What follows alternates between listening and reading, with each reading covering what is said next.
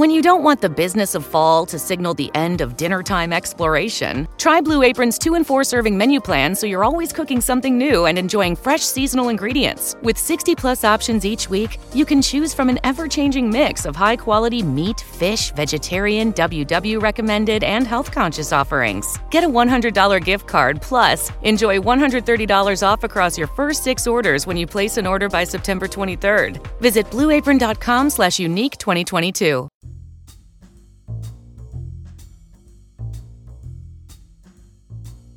El podcast de Finanzas MTG. Hola a todos y bienvenidos una vez más a Finanzas MTG. Hoy me voy a tomar el día libre en el sentido de que voy a hablar de lo que yo quiero. Y como he venido a hablar de mi libro, hoy voy a hablar de Premodern. Como ya sabéis, si me seguís sobre todo en Twitter, a mí me encanta Premodern. Premodern creo que es eh, uno de los formatos de Magic eh, más saludables ah, actualmente. Creo que tiene una gran variedad de barajas en el metajuego y también la comunidad tiende a recibir con brazos abiertos a cualquier otra persona que quiera venir. Y contrariamente a lo que mucha gente piensa, no es un formato boomer, como, como se le suele denominar, y tampoco es un formato caro. De hecho, es un formato bastante más barato que Modern eh, en algunas de las barajas. Y esto alimenta un poco el sentido de que Premodern tiene muchas barajas las cuales se pueden jugar con un, alto grado de, éxito. Por ejemplo, barajas como, como Madness puede costar menos de 100 euros, la baraja entera, completamente, em, si no te pones tiquismiquis con las ediciones de las cartas. Eh, lo mismo pasa con otra baraja puntera del, formato como Dead Guy Ale, que vale unos 200 euros aproximadamente, menos de 200 euros. Te la quieres montar con Cyborg incluido desde cero. Y la mejor baraja que a mi punto de vista, que hay en el formato, que es Slide, también es una baraja extremadamente barata, será unos 300 euros, de los cuales el gran porcentaje de esos 300 euros vienen de los cuatro cursos de Scrolls y de las Fetchlands. Por lo cual, como podemos ver, es un formato extremadamente asequible y extremadamente divertido. Entonces, ¿por qué voy a hablar especialmente de, modern, de pre-modern en este caso? Necesito dar un poco más de historia al respecto. Yo me encantó, me encantaba jugar Legacy también en, 2010, 2009, cuando empecé a jugar el formato. Y era un formato que no mucha gente jugaba. Era un formato que éramos de vuelta los boomers eh, de esa época, intentando jugar al Magic, que era un poco más antiguo, ¿no? Eh, pero rápidamente Legacy se hizo extremadamente popular. Eh, yo recuerdo cuando iba de vacaciones a Coruña, que es donde vive mi familia, y hablaba con mis amigos pues cuando habéis hablado de Legacy, un poco más es que se reían de mí. Y luego terminaron jugando Legacy porque se dieron cuenta de que era un, formato divertido de jugar. Eh, evidentemente el apoyo que le dio Wizards of the Coast ha ayudado mucho. Apoyo que seguramente no se lo dará a Premodern, pero es algo que discutiremos más tarde en el vídeo. Legacy en sí era un, es, yo creo que sigue siendo, ¿no? Un formato bastante divertido. Lo que pasa es que el problema de Legacy, todo el mundo sabe cuál es, es el punto de entrada. Entrar a jugar Legacy, sobre todo si te quieres montar cualquier base de mana en Legacy, te lo vas a pasar un poco jodido. estamos hablando de solamente la base de mana, son ya miles de euros, cosa que mucha gente no puede, que no puede permitirse. De hecho, digamos que la gran mayoría de los jugadores de Magic no pueden permitirse, seamos honestos. Independientemente de eso, lo que tenemos que tener en cuenta también em, de Legacy fue su evolución en el tiempo, ¿no? Cuando yo empecé a jugar, evidentemente, me compré mis cuatro Underground Sea por 120 euros. Ahora no me compro ni una quinta parte de una Underground Sea.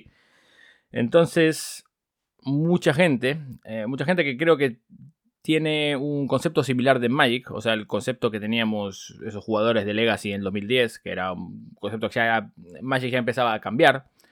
Em, y a nosotros nos gustaba otro estilo quizás de, de, lo que es el juego, en 2009, 2008 incluso ahora lo estamos viendo en Premodern, ¿no? Entonces esos jugadores, que suelen ser gente que jugaba en los 90, cuando eran niños, o sea, cuando empezamos nosotros de niños jugando en los 90, eh, o finales de los 90, como en mi caso, Magic era un juego diferente, ¿no? Cosa que ahora, ahora evidentemente se ha exacerbado mucho más, ¿no? Ahora lo que estamos viendo en, formato, formatos como Modern, formatos como Legacy, la velocidad del juego se ha incrementado y eso genera, pues, a una gente le gustará y a otra gente no le gustará. En mi caso, por ejemplo, a mí me gusta un juego que sea un poco más lento, un juego que tarde un poco más, que se tomen más decisiones y que haya implicaciones tácticas durante, o estratégicas durante el juego, ¿no?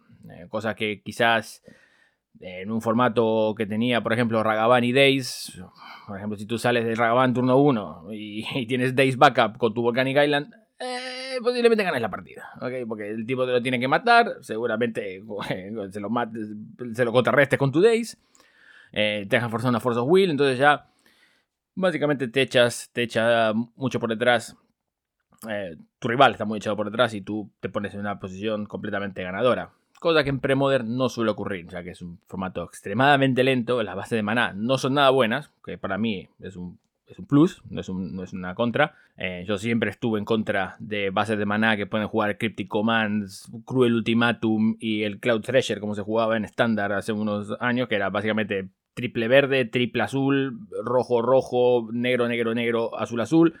E, esas bases de maná, y ahora incluso en Modern, que puedes jugar cinco colores prácticamente sin despeinarte a mí no me parece que eh, es mm, leal, vamos a decir, no sé si decirle leal o, conceptualmente lo que quería eh, Richard Garfield cuando creó el juego, que era que cada color tenga una identidad, ¿no? Y que no, que por ejemplo verde no tenga daño directo, que negro no pueda matar encantamientos, eh, que blanco, por ejemplo, sea un poco clunky en todo y que azul robe cartas y sea el mejor color de Magic. Creo que eso era lo que, lo que quería siempre Richard Garfield y aún así, ahora en 2022, azul sigue siendo el mejor color de Magic. Muy bien, Richard. Gran, gran concepto a la hora de diseñar el, juego. Em, independientemente de todo esto, creo que la, la, necesidad que tienen algunos jugadores de moverse a pre-modern también viene por un ámbito financiero. Y creo que uno de los grandes, uno de los grandes descubrimientos que he tenido, sobre todo el año pasado y el anterior, es que Magic en, concepto de Modern, eh, y lo que son todas cosas de, los, de las cartas que no son Reserve List, incluso no solamente que no son Reserve List, sino que ya no son de borde del primer borde, el borde más antiguo de todos, el borde original de Magic, no tienen el mismo valor que, que, tienen esas cartas, ¿no? O sea, evidentemente la Reserve tiene un valor intrínseco porque mm, evidentemente no, no se van a reeditar. Bueno, suponemos que no se van a reeditar nunca, eh, nunca más, por lo cual ya de por sí tienen un plus de, coleccionismo de, y de, ser un, concepto único, ¿no? Que no se va a repetir. En Premodern, normalmente, evidentemente jugamos con cartas que son del, del borde premoderno, ¿no? O sea, del borde que hemos visto en 2008, creo, si no recuerdo más, que fue la, incorporación. No, fue antes de 2008, habrá sido en 2001, 2002, 2002, 2003, bueno, no me acuerdo. En octava, básicamente, que fue cuando salió, eh, debe haber sido 2002 entonces. En, octava, cuando salió el nuevo borde, de, el nuevo el borde modern, ¿no? Del, por eso se llama modern el, formato. Em, entonces, partiendo de esa, de, esa, de esa iniciativa, de ese concepto de que las cartas antiguas tienden a conservar un valor un poco mejor que las anteriores, digamos que mucha gente eh, que tenía esas cartas antiguas y que le gustaba jugar esas cartas antiguas, pues quizás se vean más cómodos jugando pre-modern que jugando modern, por ejemplo. A mí me gusta modern también, yo tengo mi baraja de modern, eh, tengo una sola, ahora mismo porque estoy haciendo lo que se llama downsizing, o sea, básicamente reducir mi, colección o moverla de, los que son cartas de Modern a unas cartas que sean más, más antiguas y de Reserve List. Eh, por eso es que si me seguís en Twitter veis todas esas fotos de cartas de Reserve List y cartas antiguas solamente, porque estoy intentando vender mis cartas nuevas para comprar mis cartas antiguas y eso digamos que eh, se complementa muy bien con el formato Premodern en sí, que como dije anteriormente es un formato extremadamente barato de jugar, eh, y las barajas que son baratas son buenas. Y aparte de todo eso, ¿no? También tenemos las cartas caras. tú también puedes jugar barajas caras. O sea, hay barajas que valen 3.000 euros, ¿no? Porque llevas Mox Diamonds, y llevas Radiant Ports, y llevas Wastelands, y llevas Esferas de Resistencia, y llevas otros Druid, que ahora también ha subido, pero llevas otras cartas como Lantax, quizás, puedes llevar Scroll Racks. Eh, entonces, eh, básicamente el, precio de la baraja puede llegar a subir. La Survival Elves, por ejemplo, para una fortuna. Porque lleva 4 Gaias Cradles, por ejemplo. Y 4 Survivals. Y los elfos estos, algunos que parecen que son que no valen para nada, son bastante caros. Por ejemplo, la, Priest of Titania, pues si te la quieres comprar de borde antiguo, o sea, la, original de Ursa Saga, con em, en un estado que sea excelente o mejor, te puede salir igual 5 euros esa carta, ¿eh? eh si te la quieres comprar. Si quieres comprar 4 son 20. Eh, los elfos de Finhor son lo mismo, son, salen, son bastante más caros que los elfos de Jarwar, por ejemplo, y así sucesivamente. Eh, o la Masticora incluso, o los Squeeze. Pero bueno, da igual. O sea, hay cartas, hay barajas que son muy caras, hay barajas que son muy baratas.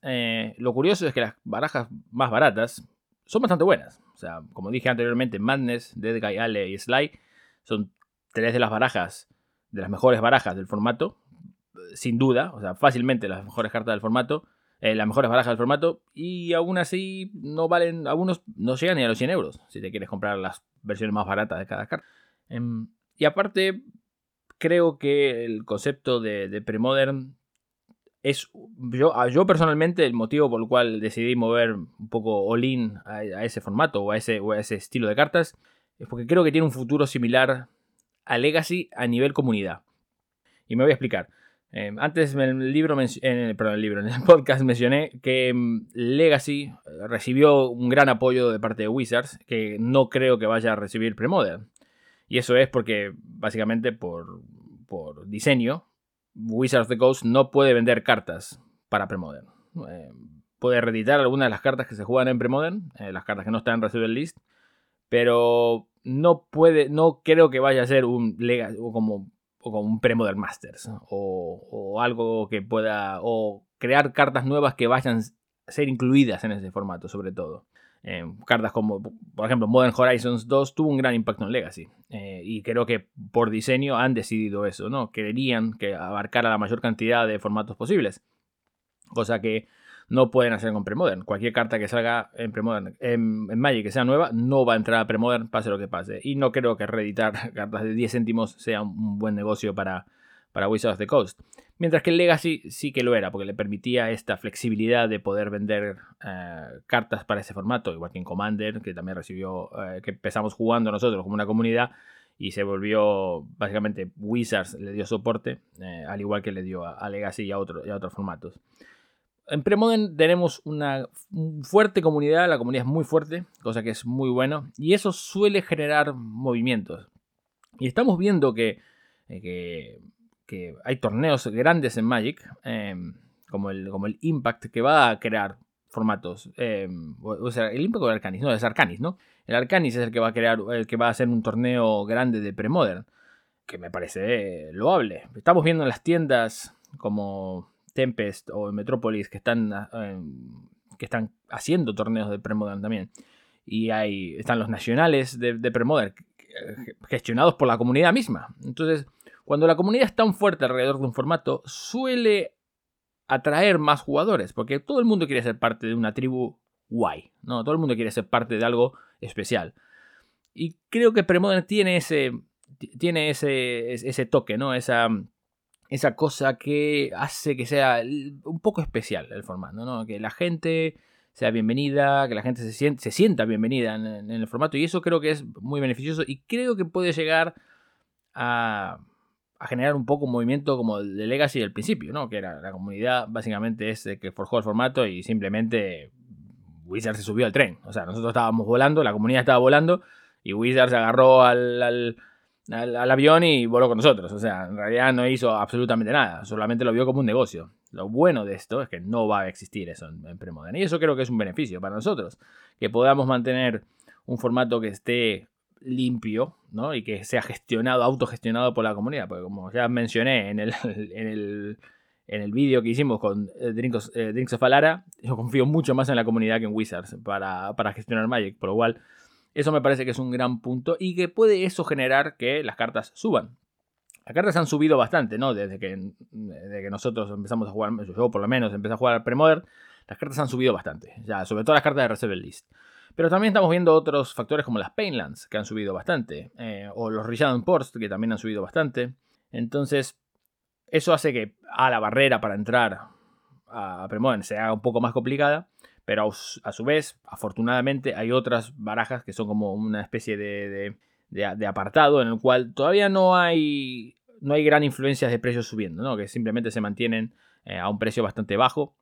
Y eso es bueno. A mí eso es algo que me congratula porque yo quiero que más y más gente eh, juegue el formato en lugar de menos y menos gente que se vuelva una especie de como de legacy, ¿no? que es una especie ya casi elitista, que si tenías tus cartas de antes, perfecto, pero si no las tenías de antes, no tienes ninguna chance de poder entrar porque tus cartas son, em, o sea, todas las cartas, la base de maná sobre todo, es extremadamente cara. Y bueno, ya para terminar un poco, em, os voy a animar a que probéis el formato. No os digo, a iros a comprar a Card Market, compraros todas las cartas, pero montad algún papelitos, jugadlo, y si habéis empezado a jugar a Magic al principio de los 2000 o al final de los 90, os garantizo 100% que es un formato que os va a encantar. Por toda la diversidad que hay, porque es bastante más lento. Eh, también ni siquiera es si has jugado en esa época, pero si a ti te gusta el Magic, era un poco más lento, un poco más de, de que en vez de dos o tres turnos eh, la, partida ya se empieza a decantar para un lado, que tengas que jugar 10 turnos, 15 turnos para saber exactamente qué es lo que va a, qué es lo que va a pasar. He visto partidas absolutamente ridículas en, este, en este formato que no podríamos ver en Modern o en Legacy ahora mismo partidas de Rock grindeando a Oath con Oath en mesa. O sea, poniendo Niordos todo el turno y le grindea con Recurring Nightmare y con Ermitaño Trastornado, por ejemplo. Ok, mal ejemplo porque son dos cartas de Reserve List.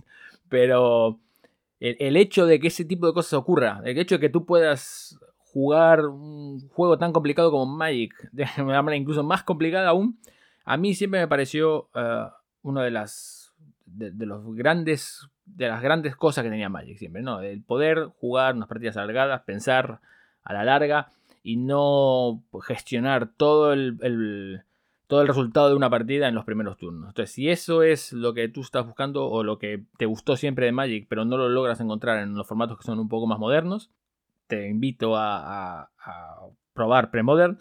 No tienes por qué dejar Modern y Legacy. Yo creo que se complementan perfecto estos, estos tres formatos. Y aún así también vas a poder disfrutar de esas cartas antiguas que tenían como otra, una esencia un poco más, una esencia un poco más tradicional de lo que era el Magic en, originalmente, ¿no? Muchas gracias otra vez por vuestro tiempo. Si os ha gustado el vídeo o si os ha gustado otro vídeo, porque quizás, como no os gusta mucho Premodern, quizás no os ha gustado tanto, tanto este, pero igual os gustó el de si subieran de precio las cartas eh, como lo dije en el vídeo anterior, dejad un like en este vídeo, suscribiros al canal si no lo habéis hecho aún, dejad un comentario abajo si tenéis alguna experiencia de Premodern eh, o si os interesa saber un poco más de qué barajas y os pasaré mi lista que tengo en moxfield.com que tengo, no sé, como 20 barajas ahí metidas. Eh, para, no, tienen no tenéis por qué copiarlas, de hecho creo que uno de los grandes una de las grandes cosas que tiene este formato es exactamente eso, no copiar, sino crear tus propias barajas o modificar las barajas de tal manera en la cual tú puedas eh, darles un toque único. Eh, pero siempre os, podría venir bien para una especie de, inspiración, ¿no? Entonces, otra vez, como dije anteriormente, muchas gracias por vuestro tiempo y nos vemos en el próximo vídeo de Finanzas MTG, que prometo que será bastante más orientado a las finanzas que este. Hasta luego. ¿No se merece tu familia lo mejor? Entonces, ¿por qué no los mejores huevos? Ahora, Egglands Best están disponibles en deliciosas opciones. Huevos clásicos, de gallina libre de jaula y orgánicos de Egglands, que ofrecen un sabor más delicioso y fresco de granja que le encantará a tu familia. En comparación con los huevos ordinarios, Egglands Best contiene la mejor nutrición como 6 veces más vitamina D, 10 veces más vitamina E y el doble de omega 3 y B12. Solo Egglands Best. Mejor sabor, mejor nutrición, mejores huevos. Visita egglandsbest.com para más información.